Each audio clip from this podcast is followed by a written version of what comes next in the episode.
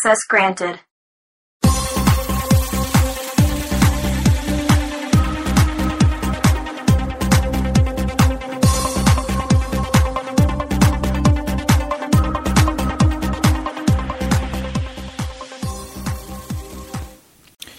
Eh, saludos.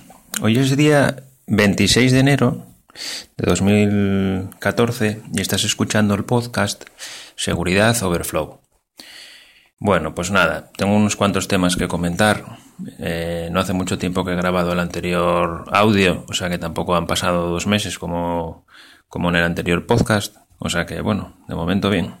Voy a ver si mantengo el ritmo de, de grabar audios así más o menos cada semana o cada dos semanas. Bueno, el primer tema que tengo apuntado aquí, de una lista como de 10 temas, es eh, que por fin, después de no sé cuántos años, voy a ir a una conferencia de seguridad informática. Aleluya. Voy a ir a lo que se conoce comúnmente como una CON. Concretamente voy a ir a la, a la RootedCon, que es una conferencia que se, se hace en Madrid. No sé si es la primera semana de marzo, son tres días creo. Bueno, el que tenga interés en, en mirarlo, si no conoce, si no conocen la RootedCon, pues nada, poner RootedCon en Google, le sale, le sale la, la, página oficial, creo que es rootedcon.com o .org, seguramente tendrán varios dominios registrados. Y, y, nada, ya me he apuntado, más que apuntado, concretamente he comprado la entrada, porque no es una con gratuita, es una con de pago. Es más, creo que es la única con de pago de España y además eh, no es barata precisamente. Eh, si compras la entrada antes de, que acabe el mes de enero, te cuesta 90 euros. Después, hasta el día de la conferencia, pues va subiendo el precio y al final si la compras el día antes, pues no me acuerdo cuánto era, porque ni lo miré casi porque no iba a esperar tanto, pero debe ser ciento y bastante. No sé si será más todavía. Pero bueno, si la compras en enero son 20, eh, 90 euros. Entonces nada, ya la compré el otro día y ya tengo mi entrada, aleluya. Y nada, estoy bastante contento a ver, a ver qué tal está. La verdad es que viene gente muy interesante.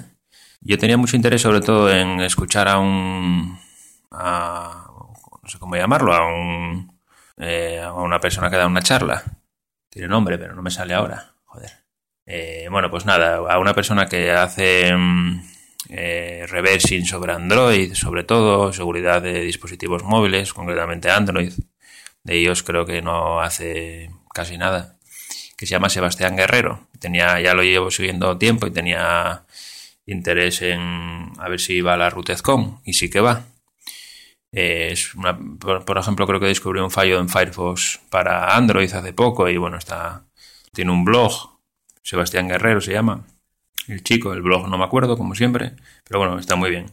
Y nada, va más gente y bueno, Chema Alonso y toda esta gente y nada, a ver qué tal.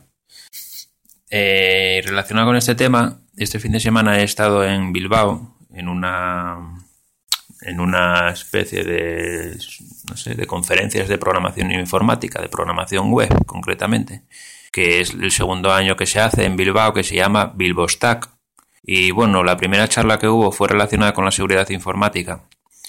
Y la verdad es que fue la charla que más me gustó, entonces me resultó muy amena. Yo creo que la RootedCon pues me va, me va a gustar mucho.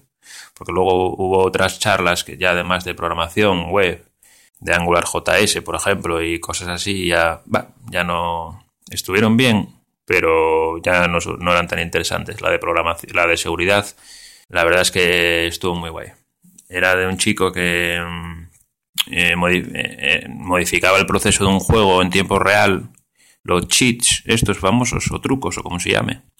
Pues en plan lo típico, para tener vidas infinitas, para, yo qué sé, transformar el, el mapa, cosas así, pero lo hacía a muy bajo nivel, modificaba la memoria del proceso en tiempo real, eh, y nada, ponía capturas en ensamblador y tal, y, y estaba bien, estuvo muy interesante. No era de seguridad informática especialmente, era más de reversing, porque lo que hacía era eso, eh, modificar cosas del juego, no, no, explotaba ningún fallo de seguridad.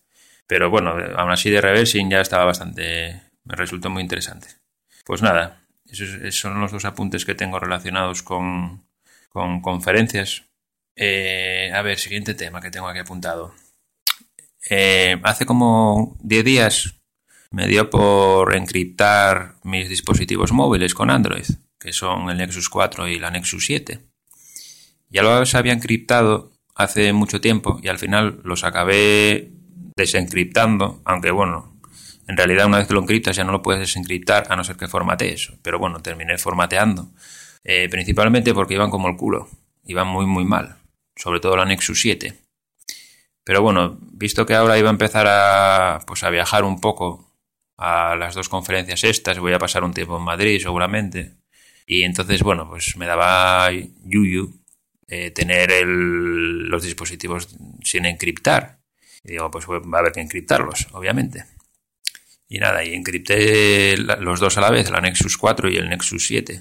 La Nexus 7 2012, que ya iba un poco así al tran-tran, la Nexus 7. Bueno, pues nada, el Nexus 4 va bastante bien, casi no tiene impacto en el rendimiento, no, no se nota. Pero la Nexus 7 del 2012, aquello iba como el culo. O sea, directamente abrías el Firefox, tardaba 8 segundos, abrías cualquier cosa 5 segundos, o sea, muy, muy mal. Y nada. Entonces al final lo que hice fue, el Nexus 4 lo dejé encriptado. Eh, que por cierto, lo que encripta es la, partición eh, data, creo. O sea, la partición donde van los datos de las aplicaciones que utilizan el almacenamiento interno y las propias aplicaciones. Pero, por ejemplo, si utiliza almacenamiento externo, pues eso no, se encripta. Por ejemplo, las fotos, los vídeos, todo eso no se encripta. Entonces, si tienes un teléfono encriptado, no pienses que, que si te lo roban no van a tener acceso a las fotos. Si tienes una foto tuya, por ejemplo, en pelotas, pues si te roban el móvil, pues te van a ver en pelotas, ¿no? no, no, no se quita el, disco duro, el almacenamiento externo. Creo que algunos Samsung, si tienen la opción de encriptar también la tarjeta SD, por ejemplo, o el almacenamiento externo, que aunque tengas un teléfono como el Nexus 4, que va todo interno, no tiene tarjeta SD, ni micro SD, ni nada. Eh, bueno, mejor micro SD, porque móviles con tarjeta SD va a ser que no. Pues, aunque tenga todo interno, al final tiene como dos particiones separadas una de almacenamiento interno y otra externo. Entonces, bueno, eso, que aunque tengas un teléfono como el Nexus 4, las fotos normalmente van en el almacenamiento externo. Entonces eso no se encripta.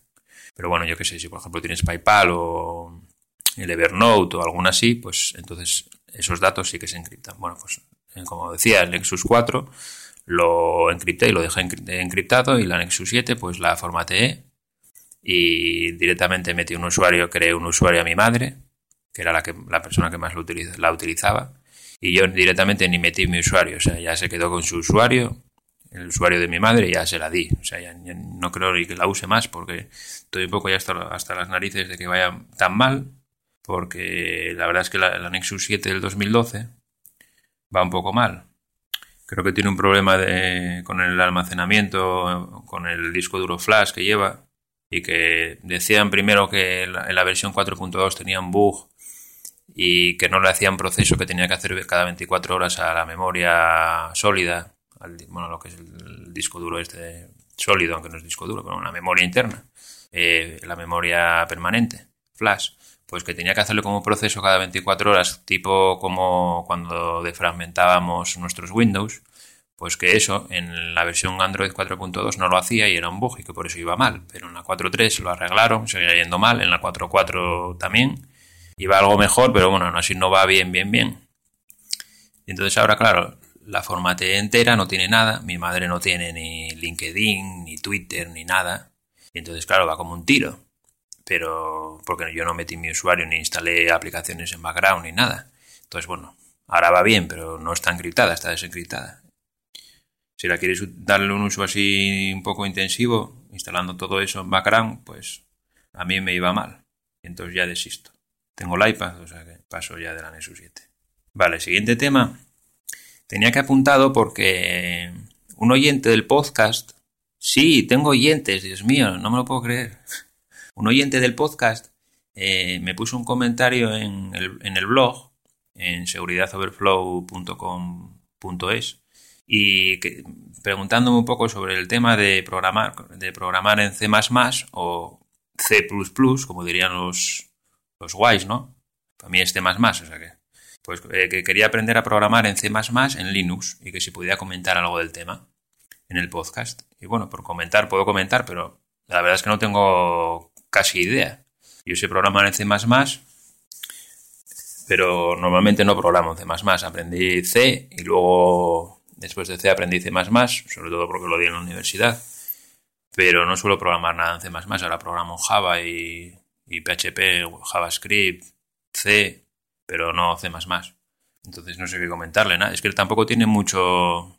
El C++ es un lenguaje que es eh, la sintaxis y todo es idéntico, claro, lógicamente, es multiplataforma, entonces se programa igual en Windows que en Linux. En Linux tienes el compilador de GNU de G++, de C++, perdón, o C++, y nada, es todo igual, entonces, a no ser que quieras, claro, si quieres hacer un programa con interfaz gráfica, pues ya es diferente, porque tendrás que utilizar en, Windows tienes todo el tema de .NET y en Linux pues tendrás que utilizar, la verdad es que no sé, alguna librería tipo GTK o no sé, para programar en, en interfaz gráfica. O sí, alguna de estas. Entonces, como no tengo mucha idea, tampoco sé qué más decirle, pero lo que es C++ de consola puro y duro, pues es exactamente igual. Tienes que utilizar las librerías de Linux, pero... Vale. Pues nada, esto iba para el usuario Rodrigo, siento si no puedo ayudarte más, pero ya te digo que no tengo mucha, mucha idea de C++ en Linux, o sea que espero haberte ayudado algo. Bueno, el siguiente tema es que eh, tenía un tengo un teléfono del año 2010, que es el Samsung Galaxy S Plus, que el nombre técnico creo que es i9001, que es básicamente el, el Samsung Galaxy 1, pero con el procesador a 1,4 GHz en mononúcleo y, y la cámara creo que es un poco mejor y nada más, por lo demás es idéntico al Galaxy S1. Pues nada, tenía Android 2.3 metido, que era eh, la última versión oficial que sacó Samsung para ese teléfono. Como veis, Samsung es un prodigio en actualizaciones, se quedó en Android 2.3. Y nada, lo tenía en esa versión porque como ando eh, programando aplicaciones para Android, pues para poder probar las aplicaciones que hago en un teléfono con Android 2.3 y sobre todo más que nada por el tema de la pantalla, para probarlo en una pantalla de 4 pulgadas. Porque en el emulador te puedes tener un emulador con Android 2.3 sin problema. Entonces, pero bueno, al final, eso, como está el tema del emulador y eso, pues. Y mi padre andaba con un smartphone que habíamos comprado en China, eh, que iba un poco como el culo, la verdad. Un, doble núcleo con Android 4.04, pero que el GPS, por ejemplo, no funcionaba y se colgaba si activabas el wifi que por cierto tuve una maravillosa historia con la tienda donde lo compramos en China, porque se supone que daba un año de garantía. Esto no sé si lo conté en algún podcast, pero eh, daba un año de garantía. Y entonces el, móvil este eh, salió fatal, daba muchos problemas y dijimos, no pasa nada, vamos a mandarlo para China. Nos pusimos en contacto con la tienda, dijeron, mandarnos el móvil. Vale, muy bien, lo mandamos para allí, pagamos nosotros los gastos de envío. No sé si fueron como 20 euros por correos hasta China. Tardaron un huevo en devolvernoslo, nos lo devolvieron después de un mes o así, o mes y pico. Y nada, idéntico. Nada más poner el wifi a las 8 horas o así se empezaba a reiniciar solo. Debe ser que tenían algún problema con el driver del wifi o algo. Y, dijimos, pero bueno, ¿qué cojones es esto? Entonces nos volvimos a poner en contacto con la tienda de China y nos dicen, eh, pues nada, que nos van a decir, que lo volvamos a mandar para allí, otra vez. Y digo, oye, pero bueno, ¿qué me estás contando? ¿Para qué? ¿Para que lo mandamos para allí y le volvéis a hacer lo mismo? Que debe ser hacer un test de mierda de 5 horas. Claro, es que eso el cuelgue, cuando se reinicia, es medio aleatorio. Igual tienes que dejarlo 48 horas encendido y darle un poco de uso para que se reinicie. Si no, igual no se reinicia. Y entonces nada, obviamente ya pasamos de mandarlo otra vez porque ¿para qué? No iban a hacer nada.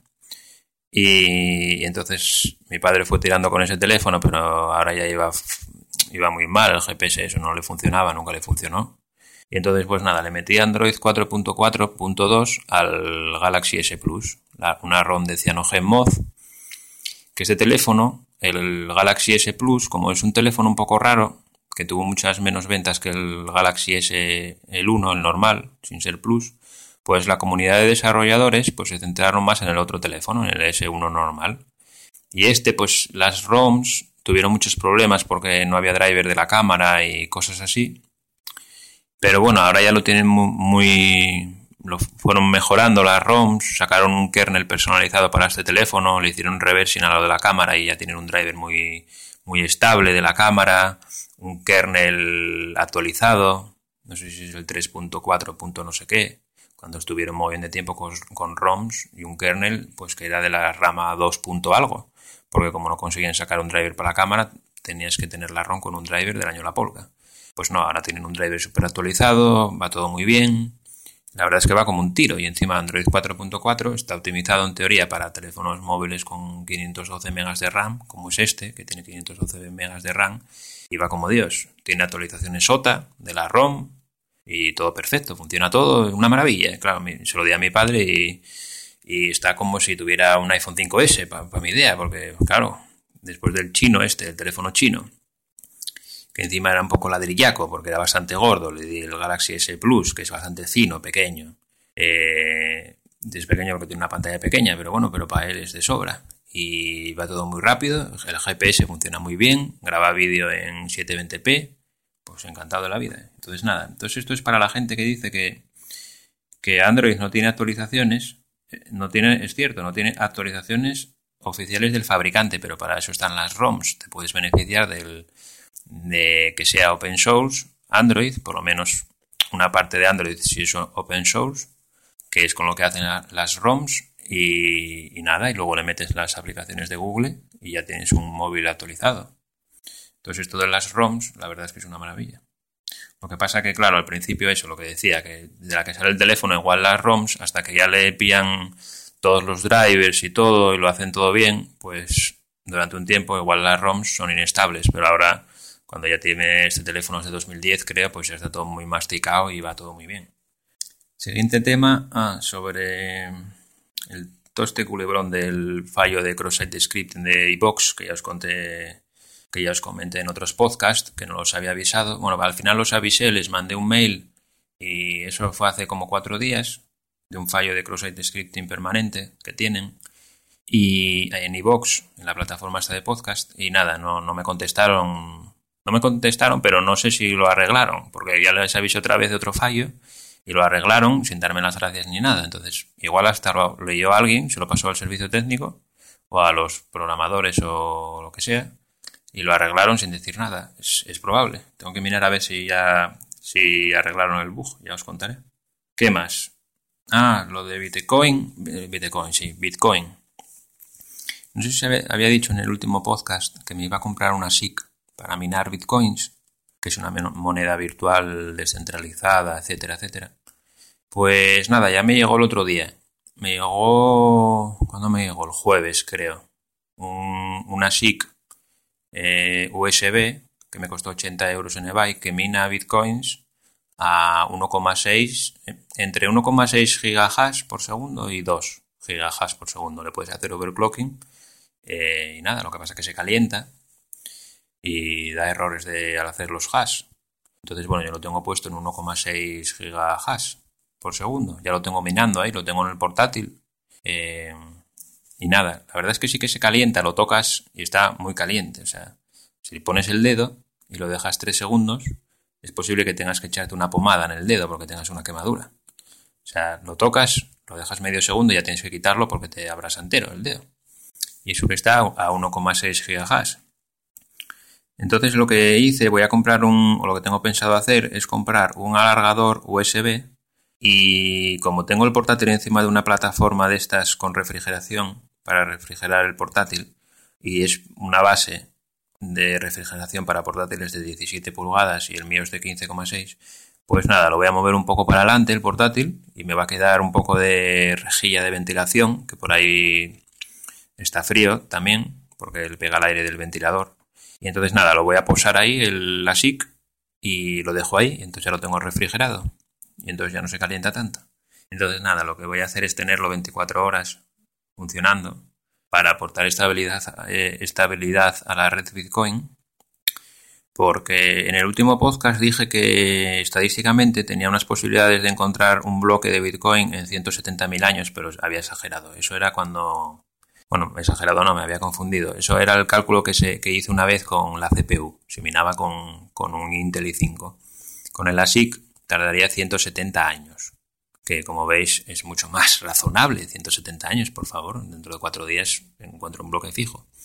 Bueno, lógicamente no, no hago esto para encontrar bloques de bitcoins, porque estoy minando solo, no estoy en un pool, y aunque estuviera en un pool iba a ganar 5 euros al mes o menos. Entonces lo hago para estar, eh, primero para, bueno, más o menos al mismo nivel, para divertirme, para ver cómo funciona y para probar cosas nuevas de, esto de la informática. Y segundo, para aportar estabilidad a la red Bitcoin, para que haya cuanta más gente haya minando Bitcoins, gente independiente, no, por ejemplo, alguien que se ponga ahí eh, y controle el 20% de la potencia de cálculo de la, de la red Bitcoin, como puede ser un pool centralizado. Lo ideal es que sea todo descentralizado, o un pool descentralizado o gente minando por su cuenta. Entonces nada, por eso me puse a minar Bitcoin y, nada, lo tengo ahí 24 horas en Windows. Tanto que dicen que Windows es súper estable, que es una inestable, perdón, que es una mierda, que se cuelga, pues el mío no se cuelga. Un momento. Pipi, ¿qué más? Bitstamp. Vale, Bitstamp es es una casa de intercambio de, de bitcoins, en el que puedes comprar y vender bitcoins y cambiarlos por moneda fiat, que es la moneda de uso normal, eh, euros, por ejemplo, o dólares. Bueno, Bitstamp concretamente solo funciona con dólares. O sea, tú, por ejemplo, te registras en Bitstamp, eh, te creas una cuenta y entonces luego ingresas desde tu cuenta bancaria, haces una transferencia e ingresas, por ejemplo, mil euros. Nada más que les llegan los mil euros a Bitstamp, que es una casa, yo pensaba que era de Dinamarca, pero la, Debe ser originalmente de por ahí, de un país de estos del norte de Europa, pero fiscalmente tiene su dirección en el Reino Unido. Bueno, pues en cuanto le llegan los euros, ellos lo transforman inmediatamente en dólares, eh, utilizando la, la, la, cotización diaria de ese instante de dólar-euro. Y luego ya todas las compraventas se hacen en dólares. Entonces yo transfiero mil, mil, euros, por ejemplo, me lo pasan a dólares y luego puedes comprar y, y bueno, si no tienes bitcoins, pues los compras, ¿no? Y si tienes bitcoins, haces una transferencia de bitcoins a Bitstamp, a tu cuenta, y luego los puedes vender. Y luego, pues el dinero te lo puedes pasar a tu cuenta bancaria otra vez. Entonces es una casa de intercambio de toda la vida, lo único que con bitcoins. Bueno, la anécdota, la anécdota es que para registrarte no te piden nada, pero luego para, tienes que validar la cuenta para poder operar. Y para validar la cuenta te piden una copia del DNI tuyo y una copia de un certificado de justificante de, que vives realmente en la dirección que dices vivir. Por ejemplo, puedes utilizar un recibo de la factura de la luz o un documento oficial, cosas así. Entonces yo, como vivo con mis padres de momento, pues claro, todas las facturas de casa, de la luz, del gas, bueno, gas no tenemos, pero de la luz, teléfono de telefónica, que claro, en una factura, si presentas una factura de una compañía que no la conoce ni su madre, pues seguramente te van a mandar a tomar por saco, pero bueno, si presentas una factura de telefónica o Endesa o algo así, pues ya eso en teoría sirve. Pues nada, como vivo con mis padres, todas esas facturas están a nombre de mis padres. Entonces lo que hice fue mandar. De entrada no entiendo por qué te piden un justificante de domiciliación, porque con el DNI se supone que ya te tiene más que fichado, entonces no, no lo entiendo, pero bueno. Entonces eh, mandé mi DNI y una copia de una factura de mi, de mi teléfono móvil, de mi compañía telefónica, que es Amena, que pone mi dirección y tenía que ser una factura, el requisito que te ponen es que sea de los últimos tres meses. Pues nada, le mandé la última factura de Amena. Me la rechazaron, me dijeron que no servía. Dije yo, vale, muy bien. Después mandé una multa de tráfico, con su sello, o sea, venía el sello hasta el Ministerio de España, creo, algo así, y de la DGT de la Dirección General de Tráfico como mi dirección y era de menos de tres meses. Nada, me la rechazaron también. Y entonces digo yo, bueno, pues voy a ir al banco y voy a pedir un justificante de, no sé, de los últimos movimientos o algo, a ver si me pueden poner un sello ahí, yo qué sé, del banco y les da más confianza y me la validan la cuenta. Y entonces nada, voy al banco, voy a decir algo más, ¿qué iba a decir? No, se me fue. Bueno, voy al banco y, ah, sí, lo que iba a decir es que ellos lo que te piden es que sea un documento, o sea, tienes que tener el documento en papel y escanearlo. No puedes mandar, por ejemplo, entrar a la página web del banco y bajarte un PDF y enviarlo. No, tiene que ser escaneado. No tiene mucho sentido tampoco, pero bueno. Porque lo puedes manipular igualmente. Que se van, no creo que le hagan un estudio para ver si está modificado ahí con los píxeles. O sea, lo mirarán así un poco por encima. Bueno, pues Fui al banco, al Santander, y, y digo, me pongo ahí en la ventanilla. Claro, le cuento la película al que estaba trabajando ahí, que estaba a punto de jubilarse, con sesenta y pico años. Es que la movida de los bancos es que las personas que están en ventanilla, si vas allí y le pides cualquier cosa que no sea un... que te ponga un resumen de los últimos movimientos, poner la cartilla al día, por ejemplo, de toda la vida, o algo así, una operación que esté, eh, que esté habituado a hacer 200 veces al día, pero que siempre están haciendo las mismas operaciones, si le pides, si le pides cualquier cosa que no sea eso, pues flipan pepinillos y, alucina allí. Yo me acuerdo una vez, por ejemplo, que fui a cobrar un... Eh, de jugar en un casino online, eh, me, enviaron un cheque, que era un cheque, claro, un casino online, pues claro, era un cheque cruzado de tres bancos no sé cuántos, había pasado por las islas Caimán, creo, luego Alemania, luego España y no sé qué. Claro, la de Dios. Voy ahí, en inglés el cheque todo, en dólares. Eh, voy allí, se lo presento al tío de la ventanilla y claro, lo mira y hace, uff. Y bueno, empezó a llamar a uno, luego a otro, al final fue el director de la sucursal y la de mi madre. Tuvieron que llamar por teléfono a no sé dónde. La de Dios. Bueno, pues esto no llegó a ese nivel, pero casi parecido. Voy allí, se lo explico, me dice, uff, es que esto que me pides es muy raro. Es la, es, nunca tuve un caso así eh, desde que estoy trabajando, que estaba a punto de jubilarse. No, no, no puedo hacértelo. Bueno, pues nada, no, no me lo hace. Y entonces, como ya no sabía qué hacer, al final lo que hice fue ir a mi ayuntamiento y pedir una copia del padrón municipal eh, para ver si servía.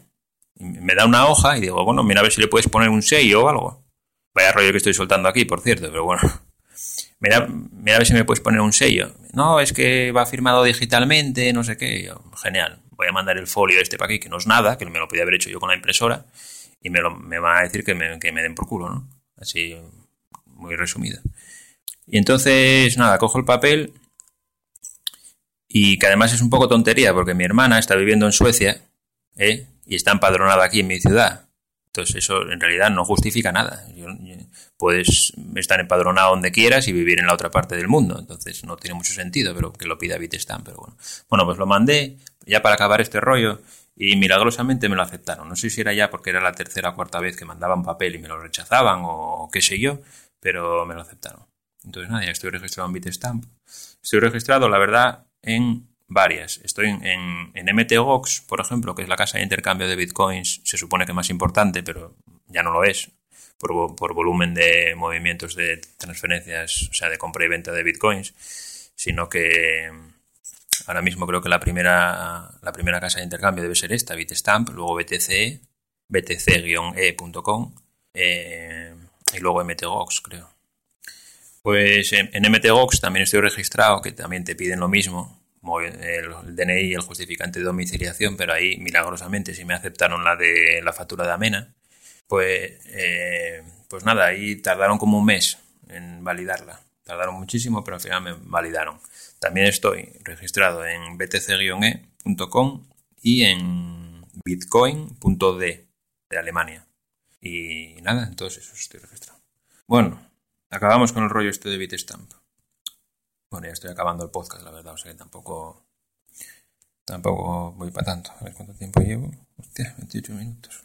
Bueno, pues nada. Eh, otro tema así muy breve que he cogido la aplicación esta del Line, de mensajería instantánea, Line, y la he mandado a tomar por saco.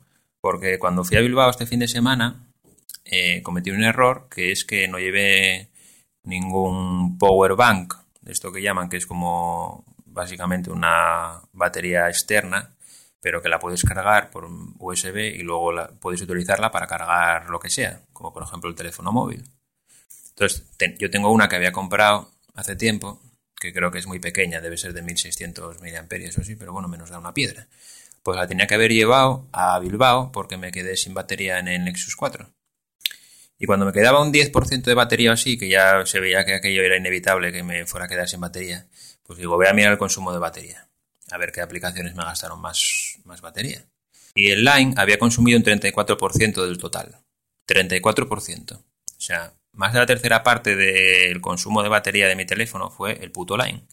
Y entonces digo yo, pues mira, que te saco. Y entre eso y, que todavía tienen el, el icono con lo de la nieve, de Navidad que pusieron para, para festejar la Navidad, pues digo, pero bueno, ¿y por qué no cambian el icono? Parece que pasan un poco ya de actualizarla o qué sé yo. Yo qué sé, bueno, rayé y, y la desinstalé y entonces ya no tengo Line. Que por cierto, hablando de Line, en la aplicación de PC ahora te llega un mensaje que dice que si te eh, logueas en la aplicación de PC de Line desde un país que no es el mismo en el que instalaste la aplicación en el móvil, te pide un PIN extra de seguridad. No sé por qué me da, que tuvieron problemas, debieron de tener un bug o algo y, y debieron de estar, debieron de explotarlo, porque debieron de coger un script y ponerse a robar a robar cuentas o qué sé yo. Además, coincide también con que hace como dos semanas me llegaron como dos o tres mensajes de spam que nunca me había pasado en el line, la verdad. No sé si tendrá que ver algo, pero ahora pues, debieron de meter una actualización de la aplicación del line y de la de PC también, de las dos, de la del móvil y de la de ordenador, y con una medida extra de seguridad. Debieron de tener problemas. Bueno, pues nada, eso, que cogí la, aplicación y la mandé a tomar por saco y ahora tengo WhatsApp, que es otra mierda, pinchar un palo, pero bueno, por lo menos no gasta batería y tengo el Hangouts, que está muy bien. El problema es que no la usa ni Cristo. Nadie usa Hangouts. Pero está bien porque más, más que nada porque es multiplataforma, pero multiplataforma de verdad. Porque Line, por ejemplo, se supone que es multiplataforma, pero no la puedes instalar en un móvil y en un iPad a la vez. O en un móvil y en una tableta Android. Y el Hangouts la tengo en el Nexus 4, la tengo en el iPad y la tengo en el ordenador. La tengo en todas partes, entonces es la mejor porque si me pongo a leer en el iPad o lo que sea y alguien me escribe al móvil, lo tengo en casa, en, la habitación, y estoy, por ejemplo, en el salón, pues no me entero. Y en cambio con el Hangouts sí. Entonces, el Hangouts tiene que triunfar. Lo que pasa que hay que reconocer que es un puto lío y que es muy lioso. Pero yo creo que va por buen camino y encima tiene videoconferencia y tampoco tiene llamadas de voz, cosa que no entiendo. O sea, pues, lo que tienes que hacer es hacer una videoconferencia y luego apagar la cámara para eso que pongan un botón de llamadas de voz directamente. Bueno, y por último tema tengo comentar la, la aplicación esta de Spreaker de podcast, que puede subir podcast y la gente se puede bajar los, los audios desde Spreaker directamente a través del feed. Pues mmm, la verdad es que si usas la aplicación igual lo tienen optimizado para... Bueno, resumiendo, el problema es que la, eh, la velocidad de bajada de un audio de Spreaker desde una aplicación de podcast externa, no desde la de Spreaker, sino desde otra, es, o sea, eso va más lento que un caracol, o sea, va fatal. O sea, si te tienes que bajar un audio de 30 megas, puedes estar ahí 3 minutos. No sé, tengo que medir a qué velocidad va exactamente. Tenía pensado hacerlo para, antes de ponerme a grabar el podcast, pero se me fue y no, y no me acordé. Entonces, pues nada, tendréis que confiar en mí. Bueno, supongo que ya todos lo sufriréis, pero la verdad es que va muy lento. Y no sé si utilizando la aplicación de Spreaker de ellos, la propia, y te pones a escuchar un audio, pues entonces igual va más rápido y lo tienen optimizado. Básicamente es para decirte, si utilizas una aplicación externa te jodes y va muy lento, y si utilizas la nuestra, pues va toda leche. No lo sé, igual van las dos igual de mal, ¿eh? tengo que probarlo, pero o sea, la aplicación externa, cuando te pones a, descargar un MP3, la verdad es que va muy, muy, muy lento. Y Vox creo que va algo mejor, pero tampoco es la hostia. Y luego si tienes el podcast en un blog propio, tuyo, o en, cualquier plataforma de podcasting, de, yo lo tengo en un WordPress, pero bueno, supongo que habrá 8000.